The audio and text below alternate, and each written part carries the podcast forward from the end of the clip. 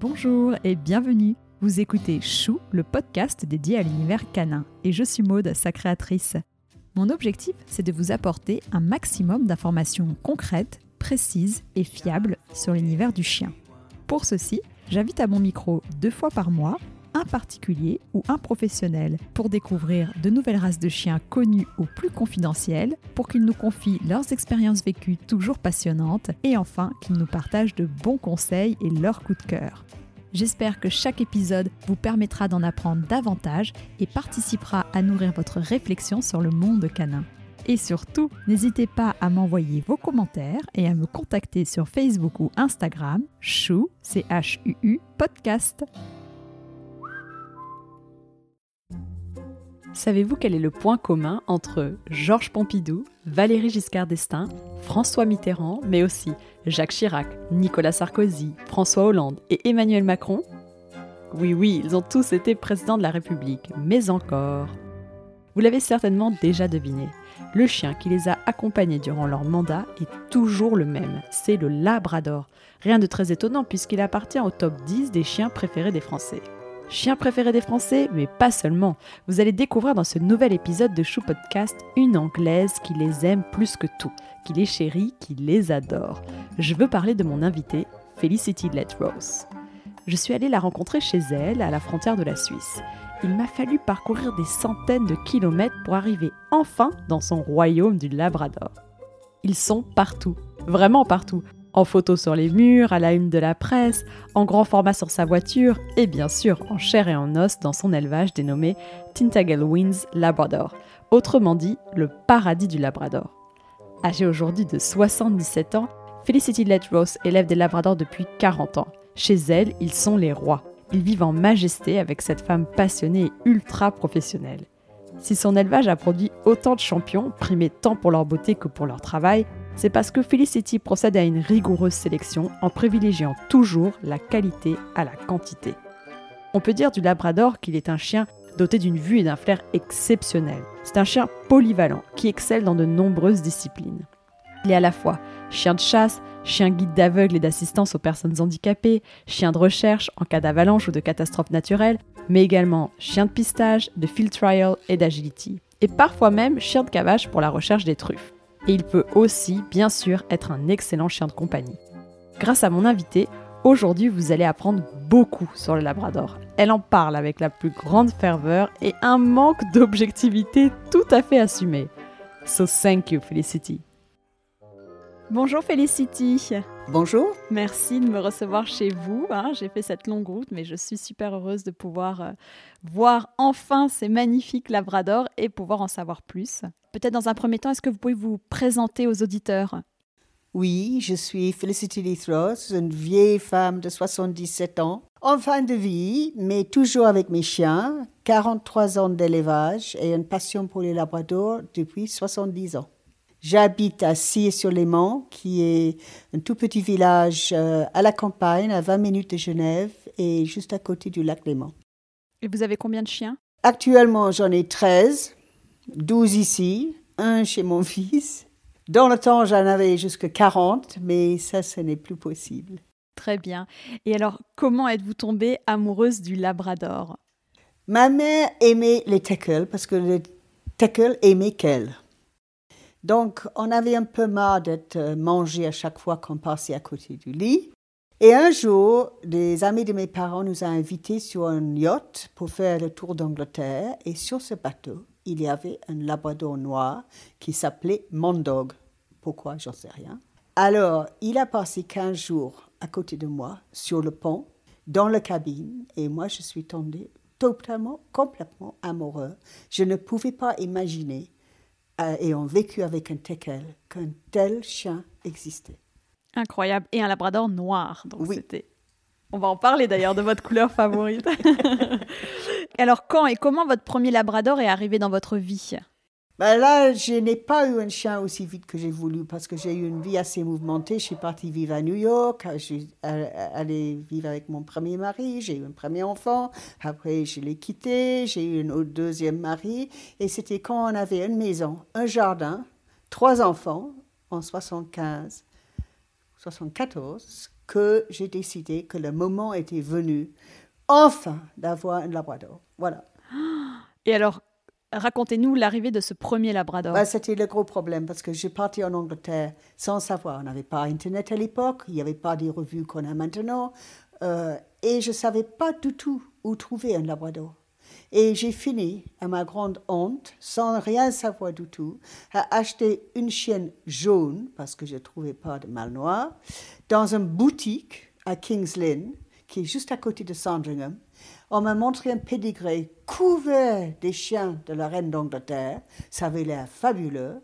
Une très jolie petite chienne, mais malheureusement, avec un problème de dysplasie de la hanche absolument terrible. Et à cinq mois, on m'a annoncé à Maison Alfort qu'il fallait le euthanasier avant un an parce que euh, une opération n'était pas possible. En fait, je l'ai gardé dix ans avec une vie très réduite, mais pensant sous les larmes de mes trois enfants qu'il fallait qu'un jour je le fasse euh, endormir, je suis mis avec beaucoup plus de bon sens à la recherche de ce qui devrait être son remplaçant. Et c'est là où j'ai contacté le Kennel Club à Londres pour savoir s'il y avait un club de Labrador et j'ai découvert qu'il y avait 14. J'ai contacté le plus ancien. J'ai demandé qui étaient des bons éleveurs qui avaient des chiens qui étaient euh, testés pour les hanches et les coudes. On m'a donné cinq noms. J'ai écrit aux cinq et j'ai choisi celle qui aimait ses chiens, mais pas ce qui gagnait. Elle était fière de ses chiens, mais pas d'elle-même. Et quelque chose dans la façon dont elle m'a écrivé, j'ai toujours ces lettres dans le grenier, m'a beaucoup plu et je n'ai jamais regretté. Et j'ai dû attendre deux ans parce qu'elle avait une liste d'attente. Elle était très connue. Et j'ai réservé un malinois et me voici partie, mais sans aucune idée de faire l'élevage. C'était pas du tout mais pas du tout ce que je prévoyais de faire. C'est ce que j'allais vous demander du coup. Comment est arrivée cette envie maintenant d'approfondir? Parce que le temps que je me suis passé en deux ans en attendant que Ballet of Sunflower et Cooper's Lucifer arrivent, pendant ces deux ans-là, je suis énormément appris des choses que je ne savais pas. Je me suis pris avec une passion pour tout ce qu'on pouvait faire avec un chien. C'est vrai que j'ai appris énormément même avant d'avoir ces deux chiens, simplement en m'informant très important, hein, Felicity, de s'informer, euh, on le dit souvent, et c'est bien que vous l'ayez dit, euh, ça arrive à tout le monde de faire des erreurs et d'acheter euh, en animalerie, le tout est de savoir après de ne pas refaire cette erreur-là et d'informer les gens qui continuent à acheter en animalerie. Sachant qu'aucun éleveur sérieux ne vendrait jamais, jamais par une tierce personne. Les gens restent d'habitude, la première fois chez moi, quand j'ai accepté qu'il vient, parce que certains au téléphone, tu vois bien que c'est pas du tout ce qu'il veut ni ce que vous voulez, il reste deux heures et vous faites le tour de ce qu'il peut offrir au chien, ce que le chien va les offrir. C'est pas un achat. Oh papa, regarde, il est mignon le petit chiot. Oh ok chérie, on va l'acheter. C'est là où on finit avec des drames qui peuvent durer 15 ans. Exactement. Alors, est-ce que on peut en savoir un peu plus sur le Labrador et commencer par ses origines? Ah, ça c'est une très bonne question qui a fait couler beaucoup d'encre parce que en fait le Labrador d'origine est de St. John's Island, donc il s'appelait St. John's Dog. Et en fait, c'est les pêcheurs qui pêchaient donc autour de cette île qui est au Canada, qui rentrant en Angleterre en hiver, euh, amenaient des chiens avec eux. Mais d'où vient le chien? Parce que toutes les gens qui voyageaient, des explorateurs qui allaient pendant 300 ans, le 15e, 16e, 17e siècle, à travers le nord du Canada, ils ont dit, les Indiens, les pauvres, ils n'ont même pas de chien. Personne n'a vu un chien là.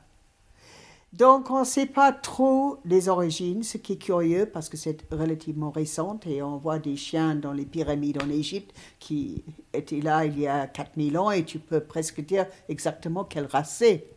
Alors pour le Labrador, j'ai lu et j'ai une tendance à le croire et j'ai beaucoup recherché depuis que les Portugais avaient un chien depuis 800 ans à peu près au Portugal qui s'appelait Laberio et moi, j'ai trouvé des photos où, franchement, tu dirais un labrador. pour la taille, pour le poids, pour le look. Alors, euh, je pense que les pêcheurs portugais qui étaient un peu au sud de St. John's Island, mais qui forcément, de temps à autre, croisaient des bateaux des Anglais, on ne saurait jamais, mais ça me paraît le plus probable. D'accord. Bah, on fera, je ferai une photo après l'interview que je publierai sur Instagram pour montrer ce fameux chien du Portugal et pour que les auditeurs puissent euh, le constater. Parce que une des choses qu'ils ont dit que je pense est vrai, c'était très rude la vie pour les pêcheurs. C'était plus ou moins les hors-la-loi. Il y avait 10 000 Anglais qui pêchaient là. Euh, c'est énorme. Euh, le, le, quantité de poissons et ils n'avaient pas le droit de vivre là sauf euh, quelques-uns l'hiver pour réparer les bateaux, euh, etc. Mais la vie était tellement rude et, brutale qu'un chien avec le caractère du Labrador, l'attitude du Labrador, paraît inconcevable. Ça aurait fait un chien plus rude, plus, plus, plus dur. Très clair. Et alors peut-être maintenant on peut parler de son physique au Labrador, sa taille, son poids, ses différentes couleurs, son type de poil. Est-ce que vous pouvez euh, nous en dire un peu plus? Oui, le labrador femelle. Alors, je parle là du labrador tel que je le conçois, c'est-à-dire c'est ni un chien soi-disant de travail, ni un chien soi-disant d'exposition. C'est un labrador avec un seul standard, une seule façon d'être. C'est un chien moyen, ce qui ne veut pas dire médiocre, c'est un chien moyen. Donc, les femelles peuvent faire, suivant l'ossature et, le, et taille, peuvent faire entre 29 et 35 kilos et les mâles font entre 36 et 41 kilos. Le taille pour une femelle techniquement va de 54 et 56 cm et les mâles de 56 et 58, mais en fait on, est, on a élargi un petit peu ça. On trouve quand même des femelles un peu plus petit et les mâles un peu plus grandes. Le poil, il est très spécial. Il y a un poil de garde qui est un peu rêche au toucher, qui est brillant. Et en dessous, tu as un poil qui est pas du tout brillant, qui est euh, mat. C'est très imperméable. Il fut un temps que j'habitais en bordure de Seine et donc les chiens étaient constamment dans l'eau. Et euh, deux heures dans l'eau, il y a des chiens qui sortaient, se secouaient, et le dernier poil contre la peau était sec. Après deux heures, c'était extraordinaire. Ça, c'est quelque chose qui est très particulier au Labrador. C'est sûr que son utilisation au Canada était de sauter à l'eau pour ramener des filets, pour attraper des poissons qui sautaient du filet. D'ailleurs, on dit le Labrador, c'est un water dog, un chien d'eau. Exactement. D'accord. Et alors, ces couleurs, moi, ça, ça m'intrigue parce que vous m'aviez dit des choses en préparation ah. d'interview. Ben, j'ai la mauvaise personne à qui poser cette question parce que pour moi, il y a deux couleurs. Officiellement, il y en a trois. Donc, euh, pour moi, le noir reste la couleur du Labrador. Un beau noir, il est imbattable. Le jaune, j'adore mes jaunes. C'est plus facile à voir un jaune, tu vois l'expression plus facilement. Le couleur que j'ai du mal à accepter, c'est ce que le vrai nom, c'est foie. Les gens disent chocolat, mais à ce moment-là, il faut dire caviar et champagne pour les deux autres, parce qu'il faut rester un peu logique. En fait, c'était un croisement avec un Chesapeake Bay Retriever, à peu près il y a 120 ans. C'est une couleur qui toujours, bah, est maintenant très populaire parce que les gens qui les élèvent ou qui les élèvent euh, gagnent beaucoup plus d'argent parce que c'est soi-disant plus rare et donc plus demandé, donc ils vendent plus cher. Dans le début des années 80, quand j'allais faire des concours, euh, regarder les concours en Angleterre, pour 600 labrador à Crafts, il y avait trois, trois couleurs foie. Après, dans les années 90, j'ai fait un concours quelque part en Normandie où sur 20 chiens en classe ouverte, il y avait 16. 16 couleurs. Alors, est-ce que c'est parce qu'il y avait un mâle qui a été très utilisé par des gens qui ont pas eu peur d'utiliser la consanguinité de tel point que le chien était quatre fois dans le pédigré? Mais le fait est qu'il vit moins longtemps en principe que le noir et le jaune et il a plus de de problèmes de santé aussi. Donc on retient le labrador noir, après couleur sable ou jaune, on dit? Oui, ben, pour moi c'est jaune, parce que je traduis littéralement de l'anglais. Ben, jaune. Et foie, comme les dalmatiens, où c'est foie. Et non, il y a noir et il y a des dalmatiens foie. Mais par exemple, pour les Yuski, c'est marrant parce que c'est cuivre, euh, le marron. On va dire dans les concours, il y a plus de noir ou de jaune? Ça dépend des époques. Alors, quand j'ai commencé dans les années 70, il y avait beaucoup plus de noir que de jaune. Ensuite, euh, le jaune devenait plus populaire parce que les gens pouvaient le voir plus facilement. Quand tu vois un groupe de chiots noirs, c'est une sorte de masse noire. Ou les jaunes, tu vois chaque expression, donc c'est quand même plus facile. Les chasseurs préfèrent les noirs parce que quand tu as le soleil qui se couche, tu es là pour le passage des canards. Alors, un jaune, c'est comme s'il a la lumière à l'intérieur. Alors le canard, il dit, qu'est-ce que c'est que ça là? Oh Et on passe à côté. Donc, euh, c'est vrai que euh, les chasseurs, en principe, préfèrent nettement les noirs. Ah, intéressant, je ne savais pas du tout. Ben, mon mari, euh, il avait son, sa veste verte très foncée, et quand il a mené Flower à la chasse, le soir comme ça, il était obligé de mettre la veste sur la chaîne. Sinon, tu le voyais à, à 10 km. Ben oui, non, mais bien sûr, mais c'est intéressant. Bon, bah très bien. Donc, on a compris que vous, votre couleur fétiche, en tout cas la couleur du Labrador, s'il y avait une couleur à élever, ce oui, serait si demain le centre canin dit OK, une seule couleur, je prendrais du noir. J'adore mes jaunes. Et le chien le plus extraordinaire que j'ai jamais eu, Charlie, était jaune. Mais un beau noir, il est imbattable quand tu le vois. Parce que tu ne regardes pas juste l'expression, tu regardes l'harmonie de toute la morphologie. Je pense que c'est ça surtout. Très clair. Et alors maintenant, ça, parce que tout le monde veut savoir, c'est son caractère, son tempérament.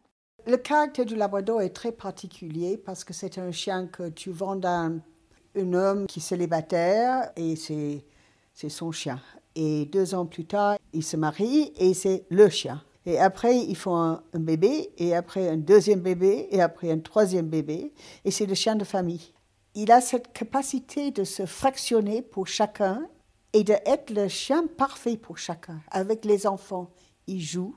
Avec le grand-père, il est assis à regarder son verre de whisky et espérer qu'il va avoir quelques cacahuètes. C'est un chien qui s'adapte à chaque personne.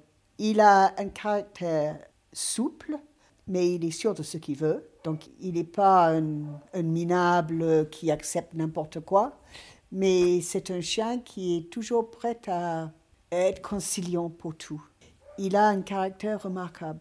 Et alors après, comme on sait qu'à la base, donc Retriever, c'est un chien de, de, de chasse, enfin un chien de travail. Au niveau de ses dépenses physiques, c'est un chien qui a besoin de beaucoup se dépenser ou encore une fois, il va s'adapter selon sa famille? Il s'adapte beaucoup. Tu le vois quand tu as la grippe, parce que quand tu as la grippe, il est là, sa tête sur vos genoux, en disant Ma pauvre, tu as l'air misérable.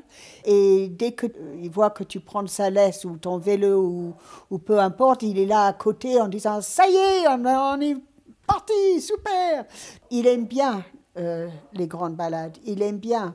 Mais ce qu'il déteste le plus, c'est la solitude, en fait. Il n'aime pas être seul. C'est un chien qui était conçu, quand je dis conçu, je ne parle pas de St. John, je parle que tous les aristocrates en Angleterre qui se promenaient en bordure de, la Manche et qui ont vu les chiens sauter du bateau qui rentraient sur Pool Harbour et qui les a achetés. Ils ont créé ce chien qui adorait la chasse et qui avait besoin de se dépenser, mais il était aussi assis pendant des heures à côté de son maître en silence total en attendant le passage des canards. Et après, avec un signe du maître, il partait. Donc, il a cette capacité d'être extrêmement vigoureux, casse-cou, joyeux et totalement calme et maîtrisé aussi. C'est pour ça que c'est un chien très polyvalent qu'on va utiliser, un chien de détection, un chien de d'avalanche, d'assistance. C'est bien pour ça en fait qu'il est utilisé pour euh, aider euh, un peu dans tous les domaines. Bah, moi, j'ai des chiens en 52 pays dans le monde qui font 14 travails différents. Alzheimer, autiste, non-voyant, drogue, chasse. Enfin, j'ai fait une liste une fois de, de tous ces différents travaux qu'ils font. J'ai envoyé euh, cinq en Chine pour la recherche des drogues pour créer un, élevage pour le ministère d'Intérieur, pour la recherche de drogue, il y a 25 ans. Et euh, c'est vrai que c'est un chien qui s'adapte à tout. Il est, il est vraiment extraordinaire. Moi, j'ai des médecins qui ont, qui ont le chien euh, dans la salle de consultation.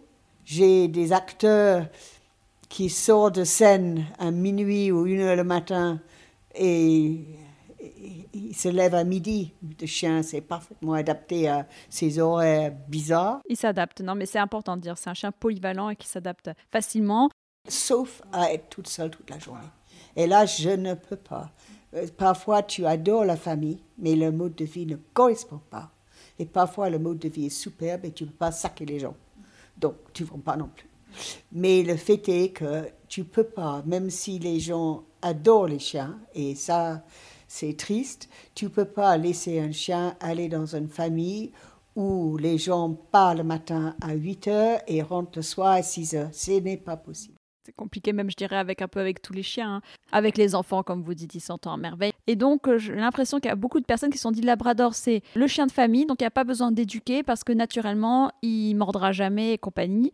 Donc, ils se sont dit on n'a pas besoin d'éduquer, en effet, les enfants et de leur expliquer comment il faut faire avec le chien. Donc, le chien, comme le Labrador, il est patient, il est tolérant. On lui tire une fois les oreilles, deux fois, trois fois, quatre fois. Et après, il y a des morsures. C'est vrai que moi j'ai lu qu'il y a eu beaucoup de morsures, plus de morsures avec des labradors que d'autres races, non? Non, c'est une erreur. C'est pas parce qu'un chien a un court poil, des oreilles tombant et une longue queue que c'est un labrador. Point. En Angleterre, ils sont allés dans tous les refuges et tous les chiens abandonnés et ils ont demandé dans les refuges qu'ils les sortent les labradors.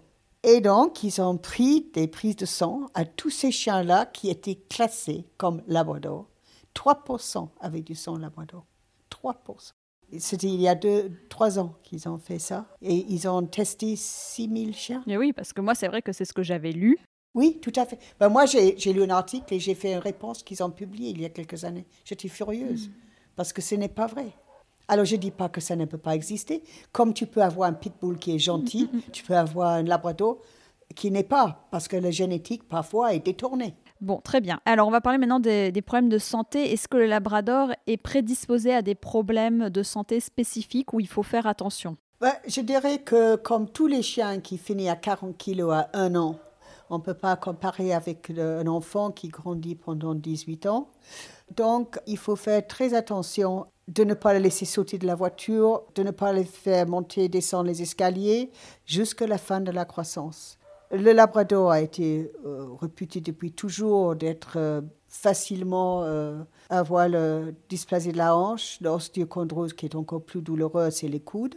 Moi, mon analyse de cette situation-là, c'est qu'il y a un tiers d'irritabilité, un tiers de mauvaise enfance avec des chocs, trop d'exercices, des problèmes comme ça, et un tiers de pas de chance parce que c'est une maladie qu'on connaît depuis 90 ans. Si on pouvait l'éradiquer, on l'aurait fait. Donc il y a toujours. Donc moi, j'estime qu'on n'utilise que des chiens qui ont des hanches A en France ou B à la limite avec un chien A. Donc c'est pas dysplasique du tout. Mais euh, je pense que c'est très important pour quelqu'un prendre un chiot qui vérifie que les parents ont été radiographiés correctement et pas juste oh oui j'ai fait les radios non je l'ai pas je l'ai pas envoyé au club parce que c'est pas la peine il y a trop d'histoires des élèves malheureusement qui préfèrent fermer les yeux sur des problèmes pour pouvoir vendre les chiots plutôt que de dire la vérité. J'ai bien rigolé parce que euh, avec ma première chaîne dont j'ai dit qu'elle avait des hanches épouvantables, alors, je commençais à m'exciter qu'il n'y a pas de demande en France à l'époque pour que les gens le fassent. Donc, j'ai écrit au Retriever Club en demandant pourquoi on ne demandait pas, parce qu'en Angleterre on le demandait, ce n'était pas obligatoire, mais on le demandait, pourquoi on ne demandait pas que des gens fassent des radios? Et j'ai la lettre quelque part dans mes archives du président qui m'a dit, chère madame, on est très contente que vous vous intéressiez au labrador, mais sachez que le dysplasie de la hanche est un problème qui ne touche que des labradors nés en Angleterre.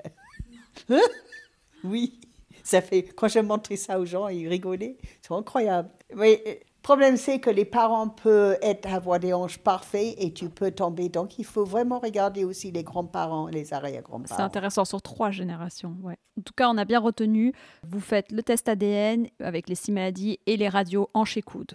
Voilà, et c'est ce qu'on peut demander. En tout cas, une personne qui veut se renseigner, qui va à un élevage, c'est ce qu'elle peut regarder. Ok, alors maintenant, depuis toutes ces années d'élevage, quel a été votre plus beau sujet parmi euh, voilà tous vos chiens de tous les temps? Je dirais, ok, tout le monde vous dirait que c'est Charlie. Charlie, que en fait j'ai acheté, on peut dire, par accident en Angleterre parce que j'avais perdu mon premier mâle noir à 14 ans et je suis partie pour trouver un mâle noir. Et dans cet élevage que je connaissais mais je ne l'avais jamais visité, ils ont dit on a un couple qui a divorcé et qu'on a récupéré le mâle de 11 mois. Donc euh, on cherche un foyer pour lui. Donc euh, vous pouvez venir voir. Et quand je l'ai vu, je ne l'aimais pas. Pour moi, il n'avait pas des choses qui sont très importantes pour moi, des détails peut-être, mais des choses qui font que pour moi, c'est l'expression, c'est tout du chien. Et dans un coin, j'ai trouvé ce mâle de 11 mois roulé en boule avec sa sœur de 11 mois aussi. Et j'ai dit, sont qui ces deux-là? Et on m'a dit, oh, ça c'est Charlie et sa sœur. Et j'ai dit, ah, c'est intéressant, je peux le voir. J'ai dit, si vous acceptez que je fasse une radio de lui, c'est pas officiel parce que le radio officiel c'est à partir de 12 mois, mais 11 mois, tu as une petite bonne idée si les hanches vont être bonnes ou non. Donc, j'ai payé le radio qui était bon, suivant le vétérinaire. Et après, ils ont dit oui, mais on est engagé dans six concours. Alors, euh, euh, pourquoi vous revenez pas en quatre mois le chercher? Alors moi, j'avais un souvenir d'une pauvre fille que je connaissais bien qui avait commandé un chien en Angleterre et que les gens d'autres personnes, pas le même élève, a dit les mêmes choses, euh, toutes sincèrement. Et elle a dit, ok, ok, euh, je reviendrai en quatre mois. Sauf que le chien, il a tout gagné. Donc, il ne voulait plus le vendre. Donc, moi, j'ai remboursé les expositions et je suis rentrée en France avec Charlie. À 15 mois, il a fait l'exposition à Lille. Il y avait 4500 chiens. Il a fait le meilleur chien de l'exposition. Et en 94, il a fait le meilleur chien en France, toutes races confondues. Tu peux avoir un chien qui gagne tout et il ne produit rien. Or que Charlie, il saillit une jument verte ou une souris blanc et ça sort des petits Charlie. C'était incroyable. Il était, il clonait ses enfants. Alors que tu peux avoir. Parfois, tu vois dans un élevage, il y a un chien qui est super beau et tout le monde court pour l'utiliser. Or que c'est son frère moins beau qui produit mieux que lui. Charlie, c'est ça qui est fabuleux. Charlie avait tout pour lui et il passait tout aussi. Et il a fait la couverture de nombreux magazines qu'on voit euh, chez vous. Oui, oui. Ben, il était connu plus ou moins dans le monde entier. Les gens euh, savaient qui il était. Il y avait des posters, des cartes postales. Et vous avez des descendants de Charlie? Oui, j'ai deux filles et un fils à lui, né par insémination artificielle une, c'est mon petit trésor, Tiffany, qui a trois ans et qui va avoir sa première portée, j'espère, cet hiver. Donc il y a Charlie, qui était un sacré euh, champion euh, de l'élevage. Champion de travail à l'anglaise, euh, sept fois champion de France, champion suisse, champion de Monte Carlo, champion international. Et d'ailleurs, ça me fait penser, alors je reviens un peu sur les problèmes de santé, quelque chose auquel il faut faire attention quand on a un labrador, je pense à l'obésité, qui prennent du poids facilement. On voit quand même beaucoup en France de labrador en surpoids. Il y a aussi la moitié des êtres humains en surpoids. Oui, le labrador euh, aime bien manger. Il est fait pour être rond quand même parce que les côtes partent de la colonne vertébrale comme ça, pas, pas comme un golden. Le golden, il est ovale. Le labrador, il est rond. C'est pas la même chose. Les gens ont beaucoup du mal à voir la différence parce qu'en anglais, on dit substance. Substance, c'est ce qu'il a, mais ça ne doit pas être du gras. Alors c'est très difficile à expliquer ça. Quand tu es vraiment impliqué dans le race, instinctivement tu le sais, la différence. Mais c'est pas facile à expliquer. Mais en tout cas, oui, je pense qu'il faut quand même faire attention et prévenir que c'est un chien qui est gourmand et qui peut avoir tendance à prendre du poids. Alors, on a parlé de votre, euh, vos plus beaux sujets euh, d'élevage et justement, moi j'ai une question. Euh, si un jour, bah, comme c'est déjà arrivé, un très beau sujet décède, est-ce qu'il y a un procédé, une solution euh, pour s'assurer de garder sa descendance? Bah, Il faut le faire avant qu'il décède. Si c'est une femelle, tu peux rien faire du tout. Mais si c'est un mâle, tu peux conserver les semences. Alors comment ça se passe ça? En France, c'est un peu particulier parce que dans tous les autres pays, n'importe quel vétérinaire peut créer un banque de semences. En France, maintenant, apparemment, ça change et ça va devenir un peu souple. Mais actuellement, il y a trois écoles vétérinaires, euh, donc Nantes, Lyon et Maison Alfort à Paris. Il y a Monsieur euh, Dr Mimouni à côté de Toulouse, qui était le seul en dehors de l'école vétérinaire qui faisait le, le la préparation des paillettes et le stockage. Maintenant, apparemment, d'autres vétérinaires peuvent décider de le faire. Et en plus, il y a quelque chose dont j'avais jamais entendu parler, mais je suis informée justement pour que vous puissiez savoir, qu'il y a un, système itinérant qui vient chez vous, qui récolte sur votre mâle et qui le stocke et qui peut venir donc, a priori, je suppose, inséminer aussi. Et ça s'appelle canistro. Straw comme paillette en anglais, canistro. Combien ça coûte de, de, garder de la semence? Ça dépend où tu le fais, mais par exemple, Maison Alfort, c'est 265 euros pour un éjaculat, les paillettes de fée. Et le stockage maintenant, ça se paye, et deux ans de stockage pour un chien, c'est 175 euros. D'accord. Et combien de temps on peut garder une semence congelée? Je ne me rends pas compte. Ce qui est amusant là, c'est qu'en en fait, ce qui devient difficile à conserver, c'est le plastique et l'azote. Le sémence, il reste bon. On a fait beaucoup de progrès parce que moi, j'étais une des premières personnes en 83, je pense, avec Lucifer. Ils étaient beaucoup moins performants, les, vétérinaires à l'époque, euh, le système, parce que d'abord, le, le container, on aurait dit, c'est Jules Verne qui avait inventé, c'était incroyable. Un immense truc-là. Comment ils pouvaient trouver une paillette dedans? Il fallait prévenir un an en avance si vous le trouver, parce que c'était affreux. Mais ils ont dit, non, à 6 ans, il est trop vieux, on peut on peut pas être sûr que le sémence va être bon après qu'on le décongèle et tout. Mais ils ont fait un énorme progrès, comme avec tous les tests d'ADN et tout le reste. Ah oui, parce que j'allais dire à quel âge on peut. généralement, on prélève la semence pour la garder? Est-ce qu'il y a un âge auquel, en effet, ils disent après 6 ans, vaut mieux pas? Ce qui s'est passé, comme je pense vous savez, il y avait un désastre à Maison Alfort et toute ma semence a été décongelée par accident. Et ensuite, il y a peut-être deux ans, on m'avait annoncé qu'on avait trouvé de la semence. En fait, on m'a dit Est-ce que tu es bien assise? Et j'ai dit Non, assis-toi. Alors, je suis assise. Et il a dit J'ai trouvé de la semence qui était prise quand Charlie avait 10 ans. On ne sait pas si c'est bonne ou pas bonne. Est-ce que j'ai la permission de décongeler une paillette pour voir? Une paillette, ça veut dire. Euh, c'est, c'est comme ça qu'on les stocke. C'est dans des petits tubes, oui. c'est ça la paillette. Ok. Oui et c'était vivant. Et moi, j'ai Tiffany qui est issue de cette semence-là, que le chien avait 10 ans. Donc, on a fait beaucoup de progrès. C'est intéressant de se dire que c'est un moyen de garder de la génétique euh, d'un beau d'un mâle. Oui, ça c'est intéressant. Il faut vraiment faire tous les tests et il faut que le chien soit vraiment un chien qui représente idéalement la race pour qu'il ait quelque chose à offrir aux générations Très clair. Où le Labrador est-il le plus populaire? Tous les pays euh, anglo-saxons, l'Angleterre, l'Irlande, l'Écosse, le Canada, les États-Unis, l'Australie, la Nouvelle-Zélande. Ce qui est un peu triste, c'est qu'il y a 43 pays, mais je n'ai pas regardé où sont les autres, 43 pays dans le monde où le Labrador est numéro 1 depuis plus ou moins toujours. en France, le Labrador était numéro 2 derrière le berger allemand pendant 10 ou 12 ans. Et maintenant, je pense que c'est numéro 26. Maintenant, c'est le berger australien, le numéro 1. Et le bulldog français. Ah Pas loin derrière. Mm. Mais les Français sont extrêmement infidèles. Mm. en tout cas, pour les chiens. Oui, pour les chiens. Et alors, au niveau de ses cousins, le Labrador, quelle race euh, il a comme euh, cousin? Ils sont six qui fait partie de, des Retrievers. Il y a le Golden Retriever, qui n'a rien à voir avec le Labrador, mais c'est quand même un retriever. Il y a le curly coat, il y a Chesapeake Bay. Alors celui-là, il n'a pas les poils un peu bouclés euh C'est beaucoup plus rêche et ça rebique. Exactement. Marron. Oui, tout à fait. Flat coat, curly coat, Chesapeake Bay, Labrador Golden et le Nova Scotia Dactola. Moi, je les trouve très mignons. Et je trouve que c'est intéressant à connaître parce qu'il est moins connu.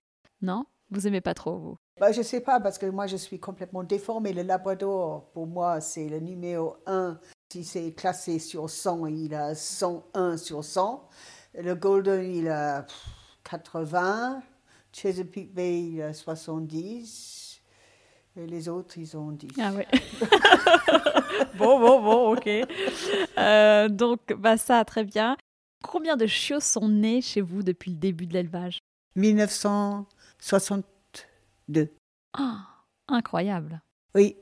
Alors c'est amusant parce que la belle chienne noire dont j'ai parlé là, qui a maintenant 11 euh, mois, qui est chez mon fils, elle s'appelle Revolution 1930.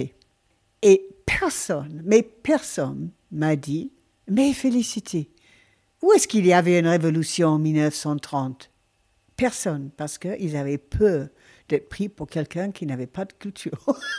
Et en fait, c'est parce qu'elle est le 1930e de Michel. Ah.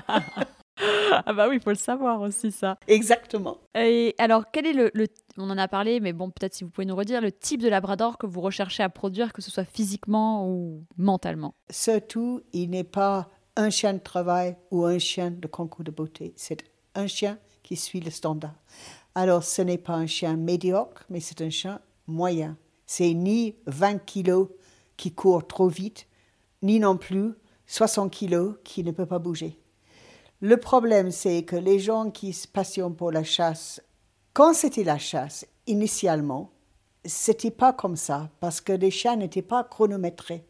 Et le pire, c'est aux États-Unis, parce que là, en Angleterre, c'est le mieux, parce que c'est une vraie journée de chasse. Et donc, il y a des chiens qui, qui ont de la chance et d'autres qui n'ont pas. Moi, j'ai vu ça en France aussi, quand j'allais avec Charlie, qui était avec un, dresseur, mais, mais j'étais là en, observation, et là, il y a un chien où l'oiseau, il tombe carrément sur la tête, et l'autre, c'est un runner, donc il n'est pas mort, et il faut vraiment savoir où il est parti, etc. Aux États-Unis, ils aiment que les chiens ont exactement les mêmes difficultés, chacun. Donc, c'est tout robotisé. Ce qui veut dire que plus tu vas vite, plus tu risques de, faire bien. Le labrador n'était jamais fait pour, le, pour la vitesse. Il était fait pour ne laisser aucun oiseau sur le terrain. Ni les runners, ni les morts. De rentrer le soir avec toutes les, toutes les gibiers ramassés. Mais pas chronométrer euh, 3 minutes, 6 minutes, etc. Et le problème avec les chiens euh, de concours de beauté, on dit, je préfère concours de conformité au standard, c'est le terme que je préfère nettement. C'est des chiens qui ne peuvent pas sauter un brique avec un moineau dans la gueule maintenant. C'est vraiment un problème. Alors le chien, il est moyenne. Il est moyenne de taille, moyenne de forme. Et, et ça, c'est très important parce que on est en train de faire deux races complètement différentes deux races complètement différentes. Et avec souvent les chiens de travail beaucoup plus excités, c'est un problème pour l'avenir. C'est un vrai problème pour l'avenir. Je vais vous poser quelques questions rapides et vous me répondrez d'accord ou pas d'accord. Solide au niveau de sa santé. D'accord. Peau de colle. D'accord. Glouton. D'accord. Sportif. D'accord. Avenant envers les humains. D'accord. Facile d'entretien. Très d'accord. S'il y a des personnes qui souhaitent vous contacter, comment on fait? Facebook, soit mon nom à moi, soit Friends of Tintagel Winds, les amis de Tintagel Winds en anglais. Sinon, il y a le site qui est un peu géré par une cliente en Belgique parce que je suis un peu nulle. Ben, je mettrai en tout cas votre, euh, le lien du groupe Facebook, du site internet. Est-ce qu'il y a une liste d'attente actuellement? Je ne prends pas de réservation avant la naissance. Je ne veux pas que les gens soient déçus et surtout que j'ai vu beaucoup d'éleveurs et je trouve ça un peu choquant qui prennent des arts et après ils disent ben non il faut attendre six mois parce que en fait ils sont tous pris ou que ça bloque la personne. Bon, il faut dire que moi je je suis maintenant euh, euh, avec certains clients à le sixième chien qu'ils ont chez moi dans 43 ans. Donc, euh, mes chiots, je dirais que euh, un tiers part chez les éleveurs euh, que je connais pour, pour continuer l'élevage avec eux. Et le reste, c'est chien de compagnie ou chasse. C'est variable. Donc les personnes qui souhaitent, ils vous contactent via le site internet par mail et c'est là que vous leur dites quand est-ce qu'il y aura une prochaine portée c'est ça. D'abord, j'ai une petite conversation pour savoir, parce que c'est pas la peine de faire attendre quelqu'un que quand il vient te voir, tu aperçoives que les enfants sont tellement mal élevés qu'ils ne peuvent pas élever bien le chien, qu'en plus le chien est seul toute la journée. Donc, il faut un minimum de contact parce que mes chiens, ils partent chez des gens dans lesquels j'ai confiance. Je ne veux pas avoir des regrets après que le chien n'est pas bien. Ça m'est arrivé dans le temps. Donc, je suis devenue l'avantage d'avoir 77 ans, que tu t'en fiches totalement d'être pris pour un acariâtre euh, horreur. Euh, tu fais ce que tu trouves et, ce que tu as envie de faire. Donc, avant de même, je, veux un petit topo avec les gens de savoir un peu ce qu'ils veulent, comment ils vivent, euh, où est la place de le chien qu'ils souhaitent avoir dans leur vie. Après, quand ils viennent visiter, soit ils visitent avant, ils visitent pour discuter avec moi, pour, pour voir les chiens, ou il attend qu'il y a des chiots, il vient pour voir la maman avec les bébés, etc. Une fois qu'ils sont nés, je prends des réservations, mais pas avant, pour qu'il n'y ait pas de gens déçus. Non, non, mais je comprends. Il faut mieux. Donc, je trouve que c'est plus honnête de dire aux gens, écoutez, j'ai une chienne qui a été saillie telle date, le misba, ça va être dans cette zone-là. Téléphonez-moi à partir de le 58e jour après le saillie et, euh, et on verra bien. Donc là, vous, vous allez continuer l'élevage. Pendant combien de temps Qu'est-ce qu'on peut euh, vous souhaiter S'il y a des personnes qui veulent vous contacter et qui veulent acheter un chiot, c'est toujours possible. Pour l'instant, oui. Tant que je n'ai pas vendu cette maison et que je ne suis pas morte, je suppose que je continue un peu. J'ai beaucoup, beaucoup, beaucoup du mal à l'idée de ne plus faire l'élevage. C'est ma passion depuis 43 ans. Euh, c'est la première année en 41 ans que je fais pas la nation d'élevage cette année. Vous voyez ce qu'ils m'ont donné l'année dernière. Ici, merci Felicity pour votre fidélité au cours de ces 40 ans national d'élevage. Ah oui, c'est superbe. Et c'est vrai qu'on a beaucoup du mal quand on fait quelque chose euh, avec euh, plaisir et passion d'arrêter, mais il arrive un moment. Hein. J'ai toujours dit qu'il faut, avant de m'incinérer, regarder dans le coin de mon cercueil qu'il n'y a pas un labrador qui dort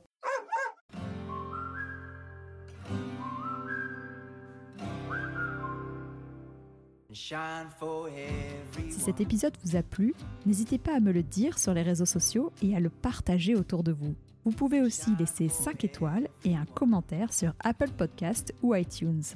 Avoir des notes permet de donner plus de visibilité au podcast.